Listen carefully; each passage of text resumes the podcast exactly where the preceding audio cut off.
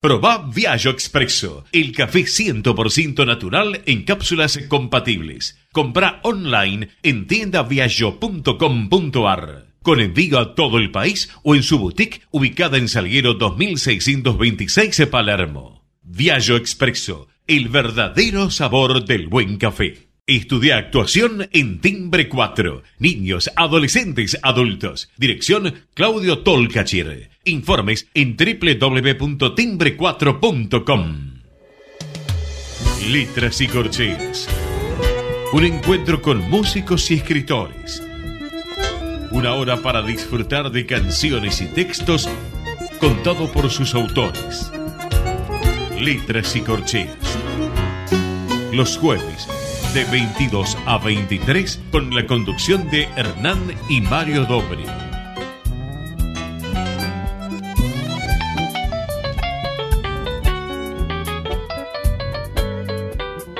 Buenas noches, bienvenidos a una nueva emisión de Letras y Corcheas.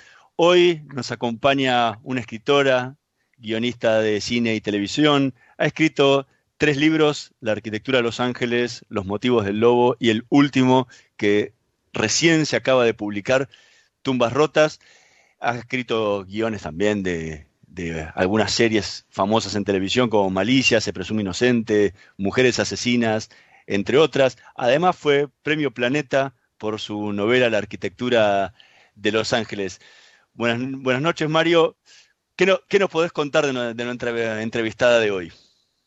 Bueno, que he estado leyendo sus dos últimas novelas y he quedado atrapado, porque eh, es, una es una forma de escritura literaria que me hacía acordar eh, muchísimo a Kafka.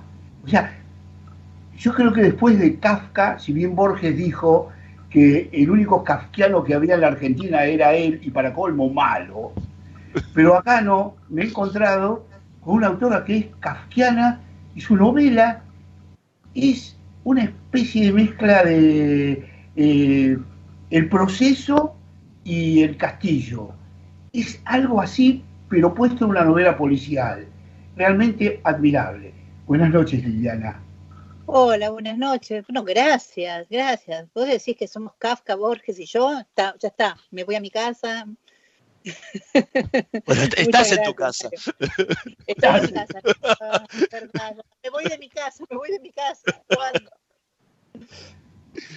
Pero en lo cierto, sentí que la novela asunta como si fuera en el proceso, esas cosas donde a alguien lo acusan y busca y busca, busca, busca, busca, que, o en el castillo, que lo llaman, pero que trata de llegar y llegar y todo se le va interponiendo en el medio y no puede llegar y lo peor de todo que nunca sabe por qué. Y en el otro no sabe por qué también lo hicieron así. En esta novela, en esta novela que ya lleva dos libros, eh, es lo mismo. Eh, es por momentos es aficiante la novela, porque uno quiere saber lo que ya sabe, pero que el, el personaje no logra saber jamás. ¿Es así, Liliana, o estoy No, no, no, tal cual. A mí lo que me resultó más interesante eh, de... Primero me llama muchísimo la atención que pienses en una novela en, dos libros. Eso es, es la primera vez que lo oigo y me resulta muy extraño. Pero sí, me, la hipótesis que a mí me resultó más interesante era, ¿qué pasa si alguien, o sea, si te sucede esto, ¿no? Si alguien eh, te empieza a acosar y ni siquiera sabes quién es ni por qué. Pero esta cosa de convertirse en una víctima tal cual, una víctima kafkiana. No lo había pensado en esos términos, pero es tal cual. Y muchísimas gracias por esa lectura. Una, cosa que me llamó la, que me llamó mucho la atención eh, es que en general uno la novela policial eh, tiene quién es el enemigo. El enemigo es alguien al, al, que hay que atrapar esa tal persona, pero en el caso de tus dos novelas, que no, la tomo como una sola, sino como una saga de, ya no, sé si es la saga del criminal o la saga del investigador, porque siempre es la saga de este investigador, pero acá es la saga del criminal también. Eh, eh, es, que no aparece, o sea, es que no sabes quién es, no, no, tiene, no, es un ser debe serlo, de carne y hueso. Si tenés que decir quién es el lobo, ¿quién es? ¿Cómo es? A mí lo que me resulta, lo que me gustó de hacer esto es que justamente el lobo es tan elusivo porque es casi, digo, es la suma de todos los males, es como, es casi mucho, es un malvado excesivo, pero me, me interesaba como, como hipótesis, aunque suene muy presuntuoso hablar de hipótesis, ¿no? Pero me, me interesaba este tema de de los secuaces, de los malos necesarios, digamos, de los pequeños corruptos, de, estos malos, como si fuera lo que desgasta del lobo y que esos sí son reales. uno piensa que si comete un pequeñísimo acto de corrupción, como sucede en la segunda novela, que no pienso spoilear, este, no pasa nada. Y pasa mucho, y pasa mucho, digamos, cada pequeño, pequeño gesto de maldad es genera un efecto, digamos, mariposa, ¿no? Eh, por eso el lobo es como el mal y, y los demás son, bueno, son sus socios, son los otros, ¿no? Pero igual, o sea, yo sí sé quién es el lobo, no lo voy a contar, pero yo sé quién es. Vos sabés, te quería hacer una pregunta. Al personaje lo llamaste el lobo. Sí. La palabra lobo y el lobo tienen particularidades. El lobo es alguien que ataca a su víctima, pero siempre en jauría. Es decir, no va. Exacto. Entonces, acá tiene un montón de personajes que van al ataque, que es lo que hace el lobo, porque el lobo no es un ser individual, que él solo ataca a la víctima y la mata.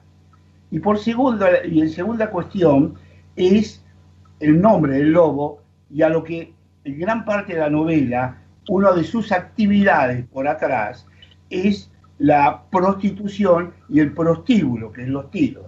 Y prostíbulo es un lupanar, y lupanar es lobo. O sea, el lobo es el jefe del lupanar, que es lo que es su negocio. ¿Algo de eso hubo en tu pensamiento cuando colocaste el nombre y estas cosas?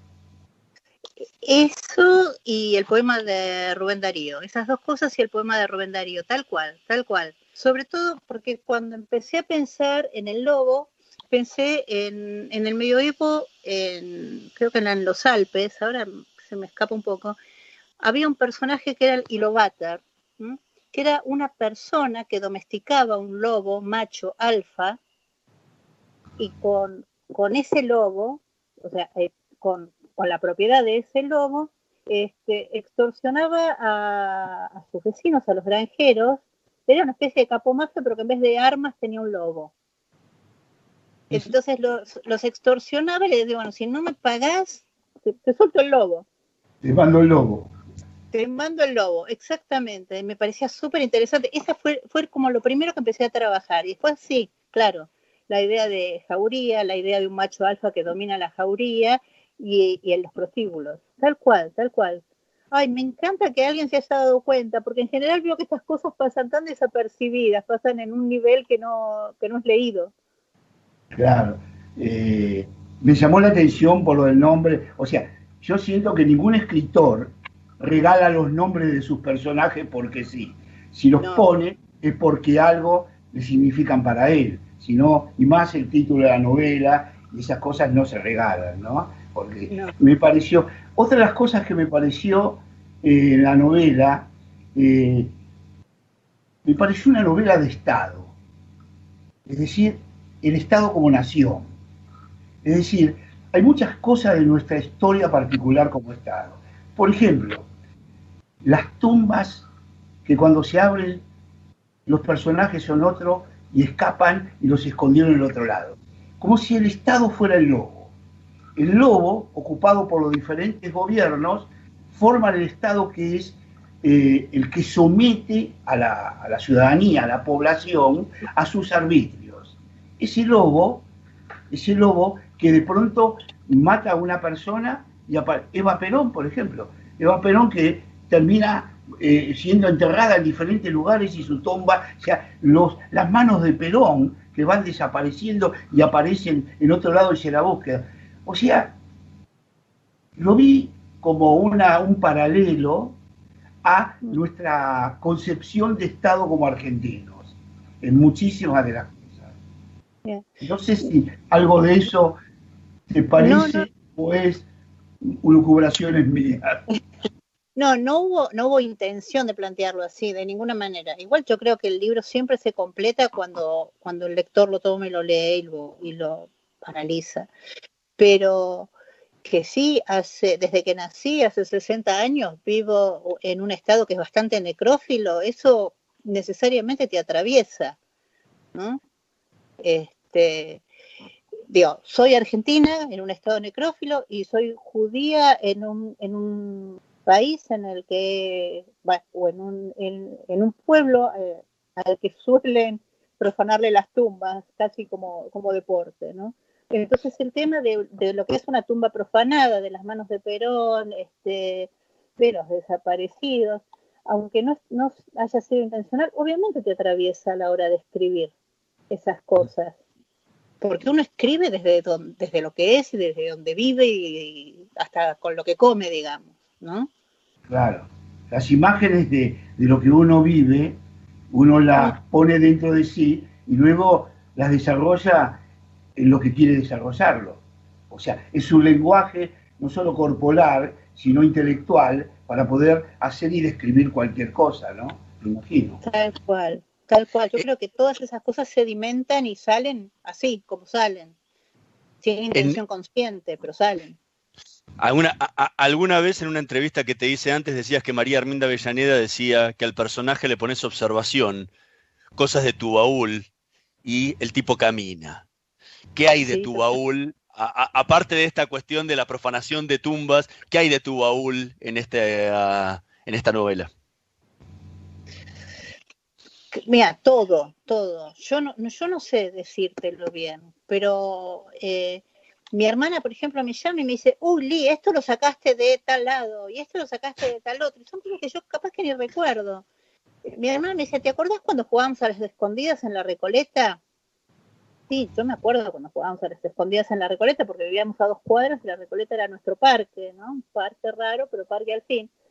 Pero, claro, hay, todo, hay todo. Eh, los personajes, sobre todo los mayores, tienen muchísimas cosas de mi papá este, esto, es, esto es lo, del baúl, el tema de la escucha, el tema de una mínima investigación, este, y sí, observar. Ahora justamente se está complicando mucho escribir por esta cosa de que no puedes salir con los personajes a la calle. Y primero que no puedes salir con los personajes a la calle y segundo que tampoco sabes a qué calle van a salir cuando salgan. Ok. Yo, eh, yo miraba que una de las cosas que me llama la atención, o me llamó la atención, es que a través de Parodi, Daniel Parodi, que es el personaje central de uno de los líderes de los dos grupos, el Lobo y, eh, Parodi, eh, el motivo inicial, la muerte de su mujer, el asesinato de su mujer, eh, se va diluyendo y el de su hija para ir poco a poco perdiéndose en la novela y lo va llevando los acontecimientos y sobre todo el estado terrible de desesperanza que une a todo ese grupo, que se van los desesperanzados de las historias, se van uniendo, las Malena, las 40, el psicólogo, ¿cómo se llamaba? Ya ni me acuerdo. Cetón, Marco Cetón, Marco Cetón, tanto nombre que uno se le quedó. Son todos desesperanzados que van en busca de algo y van muriendo en el camino, porque cada uno muere. ¿Eh? No, mira, este. Es verdad lo que digo. Horacio Compartini, que es el director de Viva y es un gran amigo, dice que mis personajes son la Armada Brancaleone. Porque sí, tienen algo de desesperanza, pero también tienen algo como de atropellados y de, y, yo creo, ¿no? O intento, también tienen humor, o sea, me parece que les pasa a todos como a todo el mundo, digamos. Ah. En algunos momentos eh, la desesperanza o las desgracias se concentran más, pero este, qué sé yo, son una armada brancaleone argentina. Sí, Estamos, estamos conversando con Liliana Escliar. Vamos a escuchar el primer tema que elegimos para esta noche de Letras y Corcheas. En un minutito más volvemos con ella. Entre tus cuerdas, el ensamble Raúl Lucy.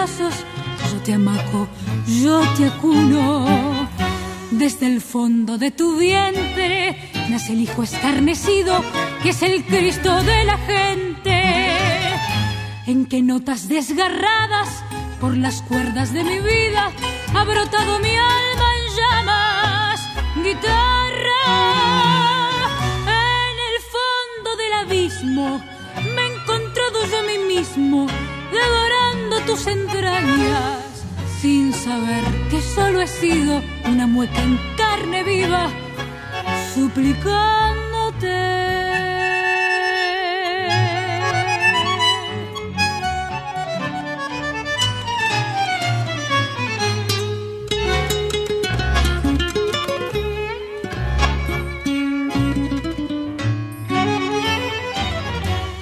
Atrapado entre tus cuerdas, como rejas de mis sueños, arde un fuego que me quema. Tanto andar, tanto camino, sin saber que a mi destino va enfrentándolo la muerte. Guitarra, como náufrago sin rumbo,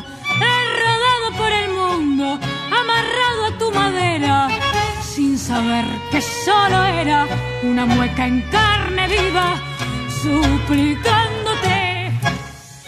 Estábamos escuchando recién entre tus cuerdas en la versión del ensamble Raúl Lucy, Seguimos, seguimos conversando con Liliana Escliar. Recién, recién hablabas un poco de, de, la gente del grupo ¿no? que, acompaña a Daniel Parodi. Y también Daniel Parodi, como el lobo, tiene un origen también detrás de ese nombre, que no es un porqué.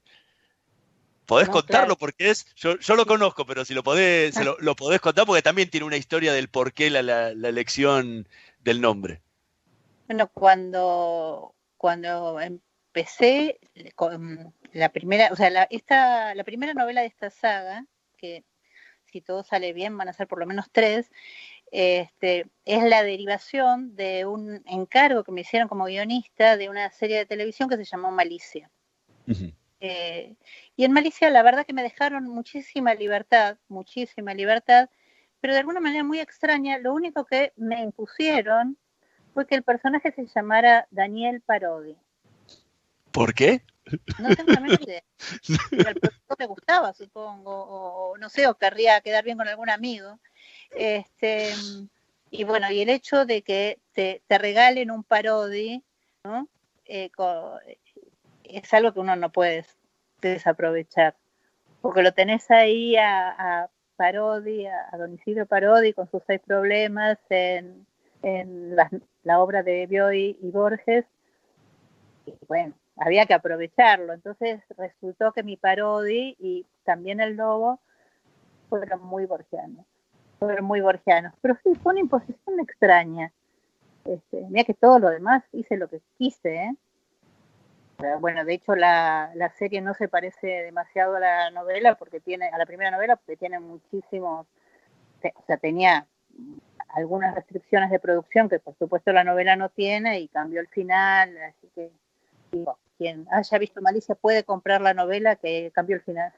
Es por eso que, que la primer, que el, que la primera, o sea, los motivos del lobo, el primer libro, tiene tanto del código borgiano eh, a la hora de, descifrar el, eh, el crimen, por decirlo de alguna forma.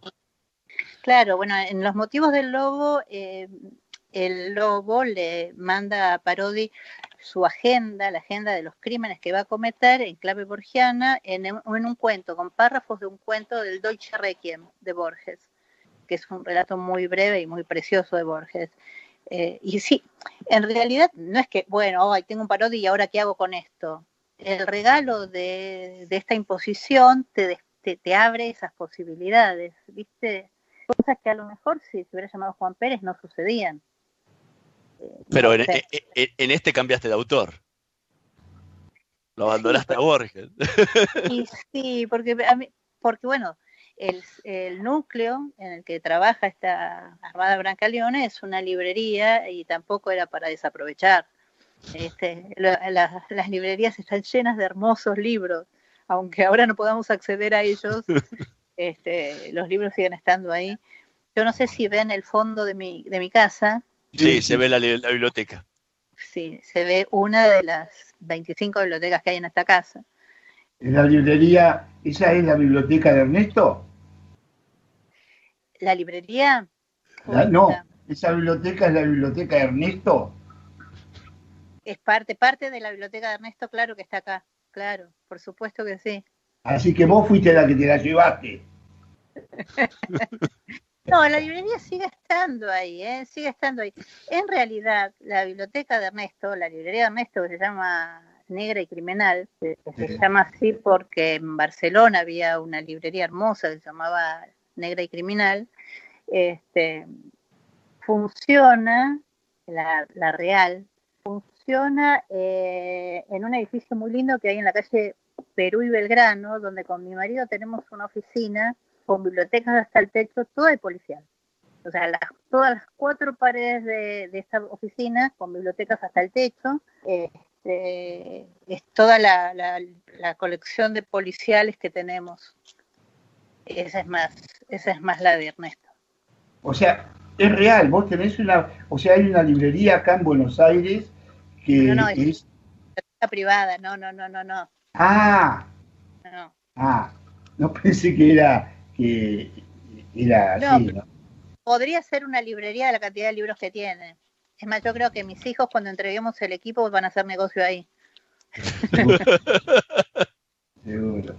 Eh, una de las cosas que vi en, la parte de la Armada de Brancaleone, sí. la particularidad es que, salvo Parodi, al cual le matan a su mujer y a su hija, eh, ningún personaje tiene pareja. O sea, casi todos van en busca de parejas. O las parejas son ocasionales, ¿no? La del psicólogo con Malena, la de 40 con, con Parodi, con el que se le presente adelante, ¿no? Eh, no, no, no, no, ¿qué me dice de 40? Es una chica muy No, no, debo decirte la verdad, es la que más me atrajo. A mí me atrajo mucho. Es muy seductora. Es muy, muy seductora.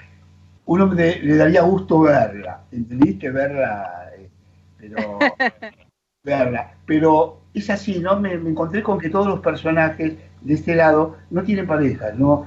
Van como en busca de algo. Ernesto mismo, tampoco, el polaco tampoco tiene pareja. O sea, todos los que vas incorporando, que aparecen, ¿no? En la obra, como la, te digo, como en el Casquiano, aparecen los personajes que pueden ser H, B, J, K, L, y van apareciendo y, van llevando adelante la novela eh, hacia, hacia el fin propuesto, que es este último, que no es el fin, me imagino, ¿no? No, pero bueno, fue totalmente sin querer, ¿eh?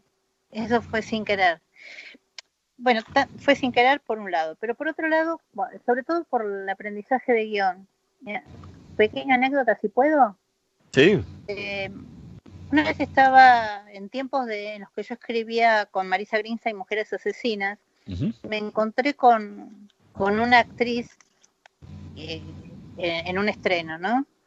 Y nos saludamos y yo le dije, ay, yo te había pedido para tal capítulo y ¿por qué no? ¿Por qué no, actuaste en ese capítulo? Era una actriz que a mí me gustaba mucho y que yo no, o sea, que nunca había actuado en Mujeres Asesinas. Y ella me contestó, ¿sabes qué me pasó? Leí el guion y vi que sin mi personaje el guion funcionaba igual. Eh, entonces, mira, y después de casi 30 años de escribir guiones, yo ese día aprendí una, una lección de escritura muy importante que tiene que ver con la economía de los personajes. Yo no les voy a poner una pareja para que la ande llevando del brazo como una cartera. O sea, debería, debería tener una función que evidentemente no se la encontré. ¿Y tiene, tiene que ver también con la forma en la que actúa este grupo, que es tan comprometida y de tanto tiempo y de tanto que, que posiblemente si tuvieras una familia atrás sería difícil de poder llevarlo adelante? Tal cual, sí, claro, tal cual, tal cual es que además me abriría como pequeñas para que, para que realmente funcionaran, no fueran una, una mochila, este, me obligaría a abrir tramas este, secundarias no, no, no demasiado interesantes, me parece, o no vinculantes. Hay el único personaje que de nuevo yo no quiero spoilear, pero hay un personaje que sí tiene familia y tiene familia por, y tiene que ver con que sus acciones inciden en lo que pasa en su familia, que es el... Sí. Eh, el, el, no, no es el fiscal, es el que trabaja en Rosario. Celio, Celio Ramos.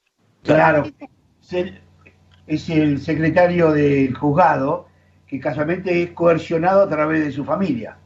Claro, claro. Por eso yo no quiero contar demasiado para, para, no contar demasiado, pero claro. pero son detalles separados que la gente si no no, no, no, se va a acordar al momento de leerlo. Claro, pero fíjate, ves que ahí, ahí era importante que tuviera familia. Claro. Este, no, pero tiene que ver con una cuestión de economía, de que, de que yo a veces me paso de económica a la hora de, la, de, de leer también, de escribir. ¿Y es, es en eso te influye la televisión, el, haber, el ser de hace tantos años guionista? No, no sé si me influye. Eh, pienso así. No sé si, si es que escribo así porque soy guionista o soy guionista porque pienso así. Ok. Eh, me, yo pienso en imágenes. No, nunca tuve como disparador una frase, por ejemplo. Es algo que, no sé, eh, hay escritores que suelen tener títulos, por ejemplo, o una frase que no. Yo no. yo pienso en imágenes, colecciono, tengo una colección de más de 3.000 fotos con las que voy haciendo cosas alguna vez. Compro lotes de fotos usadas, este, saco fotos. Eh, si, si fuera más este, hábil y menos cobarde, sería directora, creo yo. Y que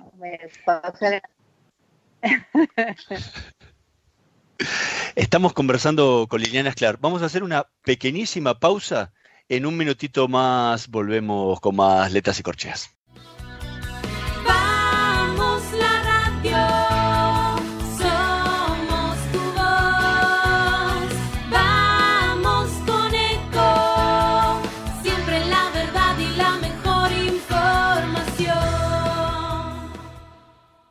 No aplaudamos al mosquito, combatámoslo en serio. Para combatir el dengue, el zika y el chikungunya, evitemos que los mosquitos piquen y se reproduzcan. Usemos repelentes, coloquemos tules en la cuna de los bebés y demos vuelta a contenedores para que no se acumule el agua. Si tenés fiebre alta, dolor de cabeza y dolor muscular, no te automediques y acudí al médico. Encontrá más información en argentina.gov.ar. Argentina Unida, Ministerio de Salud, Argentina Presidencia.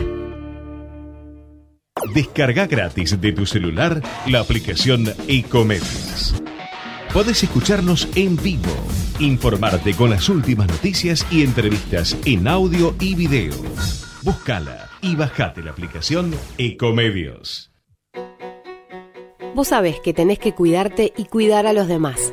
Por eso, si sabés de alguien que no respeta el aislamiento obligatorio o de algún caso de abuso por parte de las fuerzas de seguridad, te pedimos que llames a la línea 134 y denuncies. La línea 134 fue creada exclusivamente con este fin, porque sabemos que quedarnos en casa es la única manera de minimizar el contagio. Vencer el virus es responsabilidad de todos. Cuidarte es cuidarnos.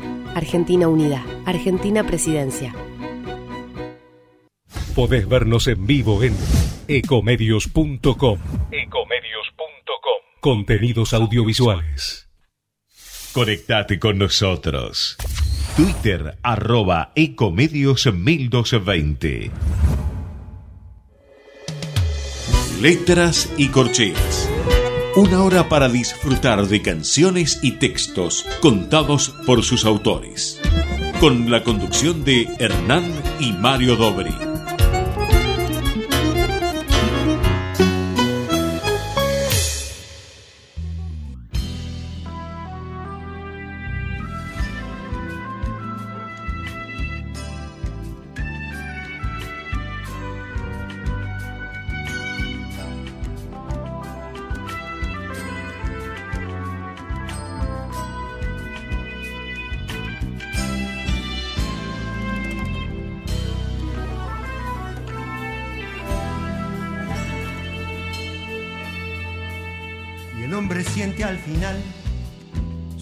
Necesidad que confabula en sus ansias y es imposible vivir sin nada que resistir, sin nada que superar. Los valores del mundo se rompen en pedazos. Las cárceles del día se cierran sin cesar. La propia soledad del hombre original se ha visto sepultada. Volver y comenzar la vida que vendrá, cargada de esperanzas. Vivir y comprender que el tiempo se nos da, desnudo entre los brazos. Soñar, siempre soñar, que amar y no ceder impulsan nuestros pasos.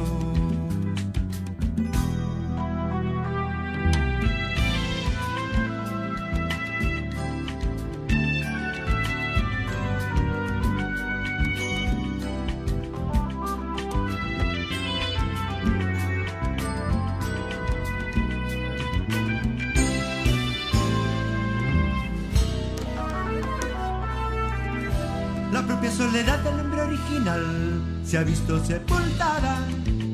Volver y comenzar la vida que vendrá, cargada de esperanzas. Vivir y comprender que el tiempo se nos da desnudo entre los brazos. Soñar, siempre soñar, que amar y no ceder impulsan nuestros pasos. Los valores del mundo se rompen en pedazos. Las cárceles del día se cierran sin cesar. Los valores del mundo se rompen en pedazos. Las cárceles del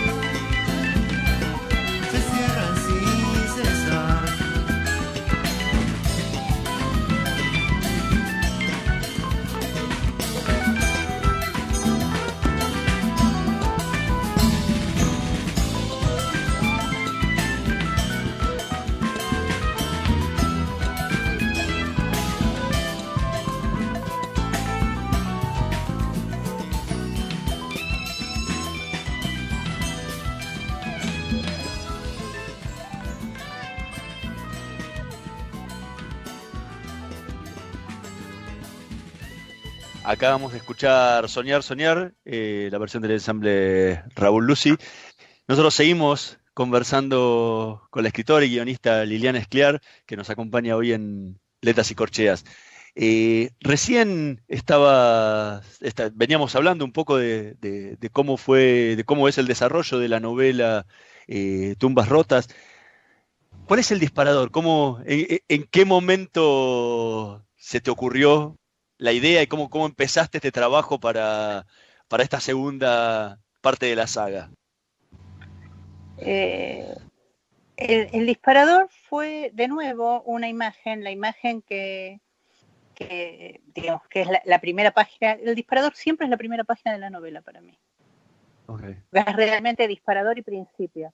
Eh, no, no me sirve ponerlo en otro lado.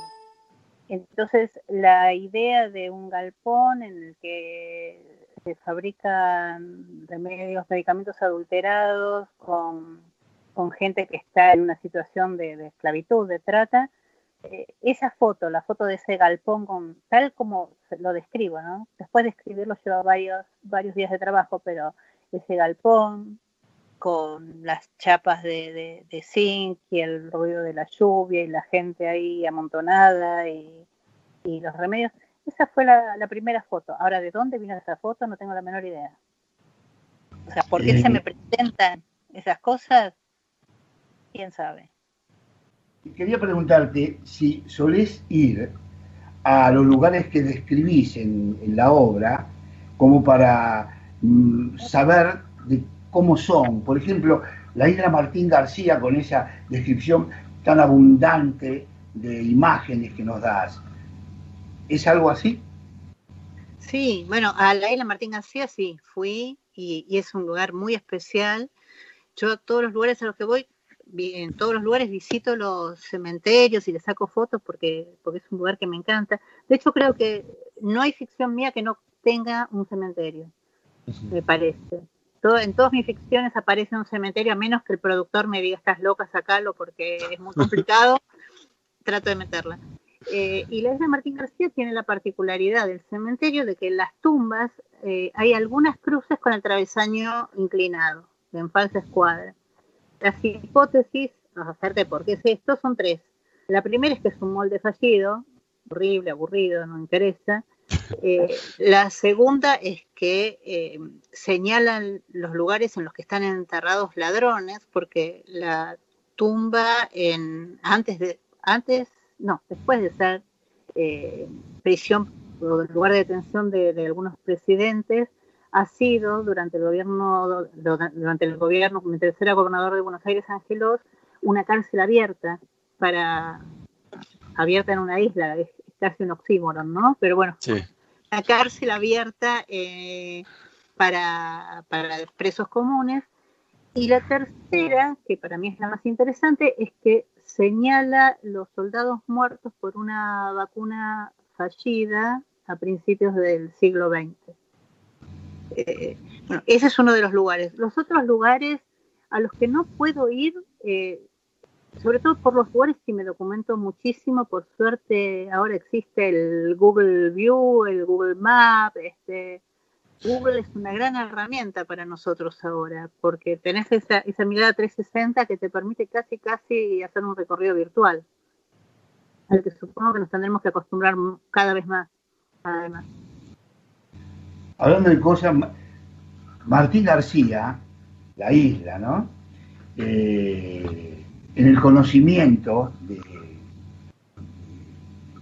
la historia, ha sido una isla cementerio, porque Martín García fue enterrado en esa isla. Ah, mira, no lo sabía. Claro, fue el cocinero de Solís, que cuando entró al río de la Plata, eh, muere en la cercanía de la isla, bajan y lo entierran en esa, isla, de la cual va a tomar la isla el nombre de su cocinero eh, históricamente. O sea, que podemos decir que comenzó como un lugar de enterramiento, de enterramiento a él, ¿no? O sea, que lo mismo, una especie de cementerios a la enésima. Claro. Yo que sé, hasta donde llegue, hasta donde llegue el camino. Vos decís también ahí que una de las cosas de las cruces hablaste de Jesucristo, con los dos eh, presos o los dos ladrones que estaban a los costados y el que estaba a la izquierda que tenía la cruz así inclinada, que parte que podía haber sido esto. Eso lo describiste en la novela, ¿no? Sí, sí, sí, pero bueno, porque además es parte del el travesaño torcido, también es una característica de la cruz ortodoxa rusa. Claro. Y yo este, suelo eh, entrenar en el Parque Lesama, que está frente a, la, iglesia ortodoxa. Claro. Y bueno, esto yo no lo sabía hasta que un día termino de entrenar, cruzo y veo por primera vez un mural que hay en la pared de la iglesia y digo, bueno, ahí, ahí fue donde también me puse a investigar esto. El, en el primer bloque decías que el próximo eh, va a ser el último de la saga. ¿Por qué? ¿No lo pensás extender? No, no, estas cuestiones tienen más que ver con la editorial que conmigo o con mi deseo. Este, en principio, no, no, o sea, en principio es el tercero, no, no sé si es el último, como, como todo, depende mucho, eh, y acá es la parte más este, banal o no de la cuestión, o sea, depende mucho de cómo funcionan los libros, si se venden, si no se venden, este, las editoriales no están pasando un muy buen momento, normal, ¿no? Este, este pequeño detalle del coronavirus vino a grabar casi todo, casi todo, creo que sacando a no sé, al dueño de Amazon y un par más, este y al de Netflix. Y al de Netflix, este sí, bueno, vino a complicar todo un poco. Por eso, en principio yo tenía hablado tres, este, tres novelas con este personaje. ¿Ya tenés la trama pensada o todavía no? No, no, para nada, para nada. Nada, en el medio me distraigo yo con otras cosas, escribo otras cosas. La verdad que soy, eh, soy bastante un desastre. Empecé a escribir una otra novela con un tema que también me, gusta, me enternece y me entretiene, que tiene que ver con la vejez y con este, este ir perdiendo las capacidades. Pasa Ernesto en mi novela En los motivos del lobo, eh, que se llama Si te he visto no me acuerdo y es la historia de en clave eh, no dramática, sino casi casi de comedia, de una señora que tiene Alzheimer y que, eh, que termina investigando un... cuando uno tiene Alzheimer eh, recuerda lo, del pasado, ¿no? como que el cerebro se va lijando, este, se, le van yendo las petas y va quedando, va quedando para atrás. Y este, esta mujer reconstruye un crimen que sucedió hace 50 años y que en aquel momento quedó impune porque nadie se dio cuenta que era un crimen, pero ella a partir de la observación de cosas que, han cambiado, pero que en, su memoria están muy, muy frescas, a pesar de que tiene Alzheimer, la puede resolver. Y se llama Si te he visto, no me acuerdo. Estamos conversando con Liliana Escliar. Vamos a escuchar el, el, el último tema que tenemos para esta noche. Se llama Como dos duendes en la versión del dúo Pometti y Lucy.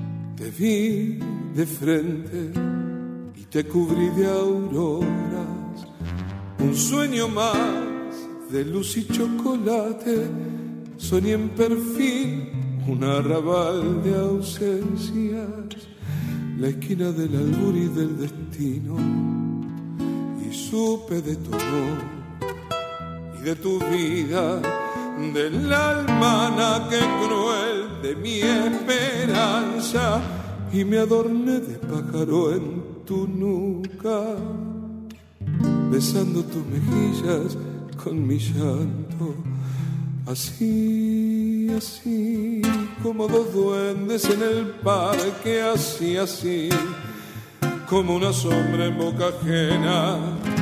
Así tuve que verte en la penumbra, mojada de revol, pero distante. Así, así, como soñándote en un sueño, así, así, como dos brazos que se tocan, así Quise quererte en el diluvio, y se quebró mi ser contra tu ser.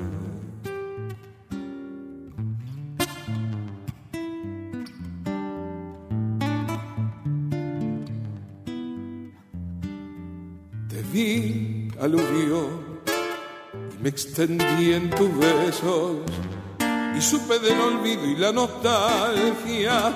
Giré en rencor, un sueño de esperanza. La noche del después y la sentencia. Y no entendí de aurora ni entre sombras. Y menos comprendí que no me amabas.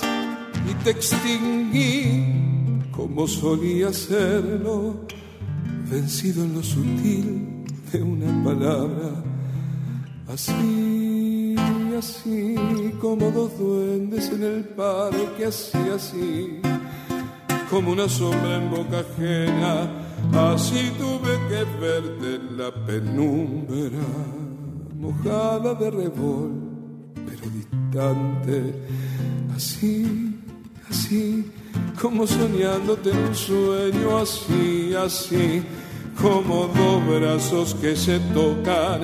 Así quise quererte en el diluvio y se quebró mi ser contra tu ser. Escuchábamos como dos duendes la versión del dúo Ometti Lucy. Eh, recién venías, venías contando un poco cómo es el, el, el tema eh, de, del último libro y hacia, hacia adelante cómo va. Eh, el, primer, el primer libro, o sea, Los motivos del lobo, vino de una serie. Sí. Malicia. Este nace como una saga del primer libro. ¿Estás pensando o tenés alguna conversación para transformarlo en, en una nueva versión de serie? Eh, me, me, coquetearon un poquito de España, pero y de nuevo, en este momento, estas cosas que antes se resolvían por sí o por no, eh, no es que se resolvían siempre por sí, eh, más rápidamente, ahora ni que ni siquiera se sabe cómo y cuándo se va a poder volver a grabar o a filmar, toda la cosa audiovisual está bastante en pausa. Sí. Pero sí, me, por lo menos me llamaron y me preguntaron cómo está el tema de los derechos, que una, una buena noticia. Al menos una alegría, más allá de lo que suceda después. Sí, igual el, el, el armado del guion completo el, y, el, y, el, armado de toda la producción también lleva un montón de tiempo, con lo cual, si bien no sabemos cuándo se va a empezar a grabar, seguramente lo va a hacer en los próximos dos meses. No, no, claro. Lo que pasa es que incluso para iniciar ese proceso están bastante renuentes. O sea, no es que uno empieza a, a trabajar, o sea, empezás a trabajar y empezás a cobrar y no están tan dispuestos a comprar una opción cuando no saben cuándo van a poder realizarla. Claro. O si van a poder realizarla. Este proceso es opción y después contratación si me eligen a mí como guionista, que no, no necesariamente.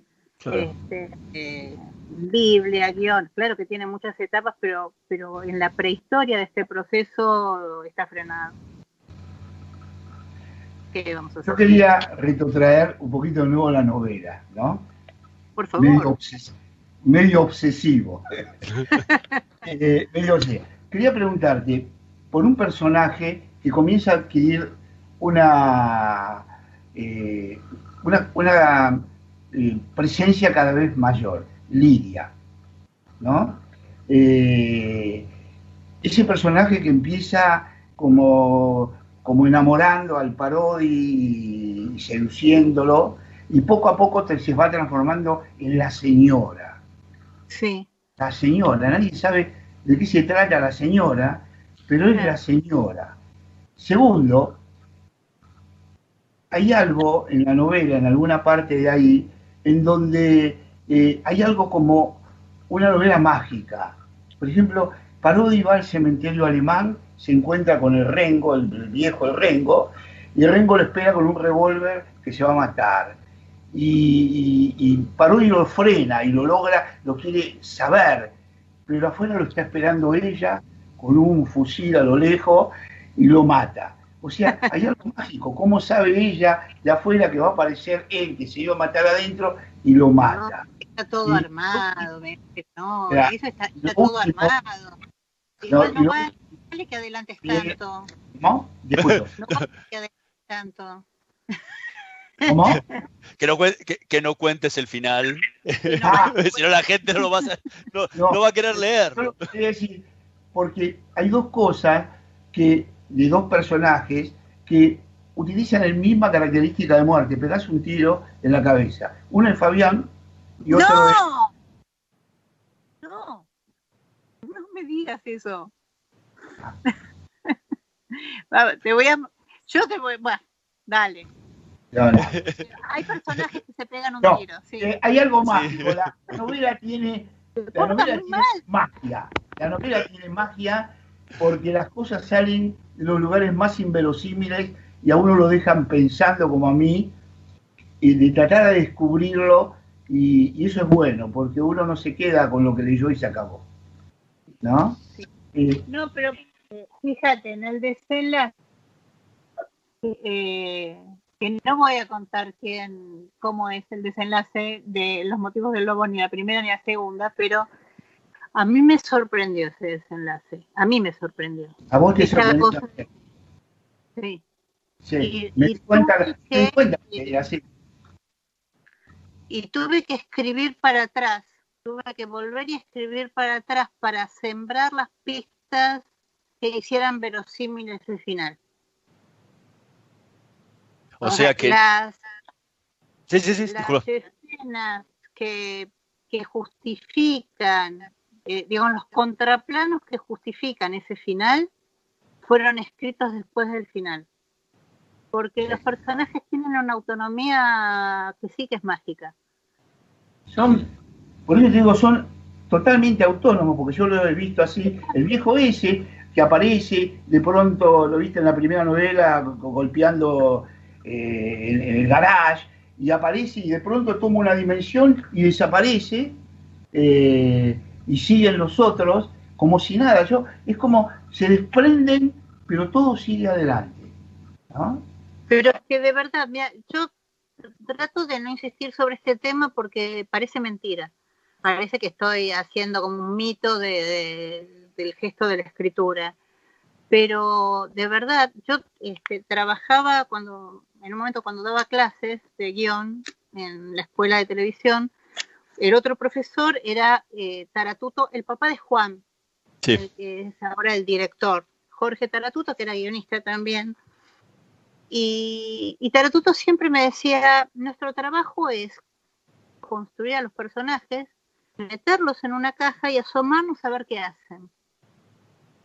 Y dejarlos hacer. Eh, o sea, y a mí me, ha pasado, pero más de una vez, que yo me doy cuenta que convendría, porque es más fácil, o porque, porque tengo ganas, o porque me gustaría más, eh, eh, que, que no pasara lo que pasa. Y sin embargo, los personajes insisten en ir por en esa dirección. Y la trama insiste en ir en esa dirección. Hay una película que se llama Stranger Than Fiction, que es que, funciona como un manual de guion y que habla justamente de esto. Los personajes y las situaciones de alguna manera extrañas suceden. Yo te aseguro, y, y lo digo de verdad y sin, y sin adelantar este, nada, una amiga mía me dice, en tu caso, se muere gente que antes no se moría. A mí se me mueren personajes que yo no quiero que se mueran. Digo, a mí se mueren personajes que en la primera novela se mueren algunas, me iba a decir algunas personas, fíjate, se mueren algunos personajes que me vendría muy bien tenerlos vivos para el segundo, para la segunda. Porque en la medida que, que no los tengo, tengo que remar un montón para que aparezcan otros. ¿Viste? Tengo que tocar 25.000 puertas a distintos personajes a ver cuál quiere aparecer. Este, y, y yo, o sea, para mí no, eh, a mí me la complican. Y insisten en complicármela. Eh, Liliana, por ejemplo, hay una diferencia sustancial entre la, la primera parte de la novela y la serie televisiva. Por ejemplo, en el caso del el final de Fabián, con el choque de autos que, no sé qué pasa ahí en la novela, ¿no? Y que ahí no se sabe nada. ¿Qué pasó después de eso? No se sabe nada. Bueno, mira, la no, eh, yo eso se lo había, lo había contado en aquella nota, en aquel momento, ¿no? No sé si te acordás, man. Sí. Este, la, la novela surge a partir de que el director de la serie cambió los últimos tres capítulos. Tanto los cambios y tan incongruente fue el cambio, de malicia estoy hablando, yo me enojé bastante este, y por eso me puse a escribir la novela, eh, me enojé mucho. Tanto habrá sido que esos capítulos, el final, eh, se reunió todo el equipo en un bar a ver el final y cuando terminó la serie y yo estaba furiosa, creo que tendría 63 de presión de máxima, se acercó el musicalizador de la serie y me, así, eh, no, no miento ni una palabra, digo, no exagero nada, me dijo, ¿qué te pasó en los últimos capítulos? ¿Tuviste una CB? Porque no, porque ni siquiera tiene el tono del resto de la serie. Se lo dije a mi hijo cuando yo la leí, cuando yo la escuché, le dije eso, que no me gustaba el final de la, de la serie, porque lo de kafkiano que te dije ahí a vos desaparece, se transforma en algo que va directo hacia un lugar. Y, No tuve nada que ver con eso.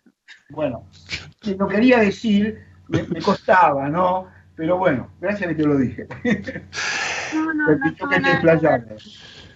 No, fue, fue la verdad, fue una, fue muy fea como experiencia, porque venía muy bien la serie, que a mí me parecía que estaba bien, pero los últimos capítulos, eh, el director había, cuando escribí la serie, hay un montón de cosas que, por ejemplo, en el capítulo 4, escribís una escena y el contraplano de esa escena, que le decís al director, grabalo y lo vas a necesitar en el capítulo 12 pero grabalo, porque no vas a volver a esa locación, ni vas a volver a iluminar, ni vas a volver a poner el vestuario. Grabalo, aunque no lo uses ahora.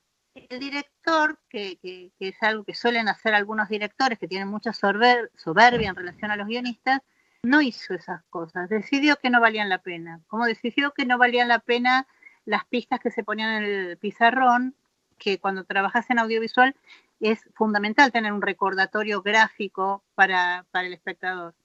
Entonces, eh, tam- también sacó un montón de citas literarias porque eran literarias y, viste, la televisión esas cosas no le interesan. Entonces, cuando llegó los últimos capítulos, se encontró con que no tenía con qué armarlos. Porque los últimos capítulos tenían que ver con cosas que se suponía que ya habían grabado y no Claro. las tenía grabadas. Entonces inventó un final totalmente absurdo que sin, de nuevo, sin contar nada, porque tiene que ver con el otro final también, o sea, sin anticipar nada, pero la resolución del cesto de basura, de los papelitos y del pendrive es, es de una estupidez eh, supina. Yo, yo casi me tir- no me tiré por la ventana porque el bar era en planta baja. Liliana Ascliar, mm, se nos acabó el tiempo. Como sabrás, la televisión y la radio son tiranos. Te agradecemos muchísimo. eh, a los que se quedaron con las ganas de saber más, están, pueden comprar por ebook, por delivery o por lo que, o lo que puedan encontrar, tanto los motivos del logo como Tumbas Rotas, las dos novelas de las que estuvimos conversando. Muchísimas gracias por Muchísimas habernos gracias. Recomiendo los dos libros. No tienen desperdicio de ninguna naturaleza y esperamos el tercero. Un beso inmenso. Muchas gracias. Muchas gracias. Nosotros nos vamos a volver a reencontrar la semana que viene en la operación técnica Carlos Heinze y Gerardo Subirana. Nos vemos la próxima. Chao. Probá Viaggio Expresso, el café 100% natural en cápsulas compatibles. Comprá online en tiendaviaggio.com.ar. Con envío a todo el país o en su boutique ubicada en Salguero 2626 Palermo. Viaggio Expresso, el verdadero sabor del buen café. Estudia actuación en Timbre 4. Niños, adolescentes, adultos. Dirección Claudio Tolcachir. Informes en www.timbre4.com.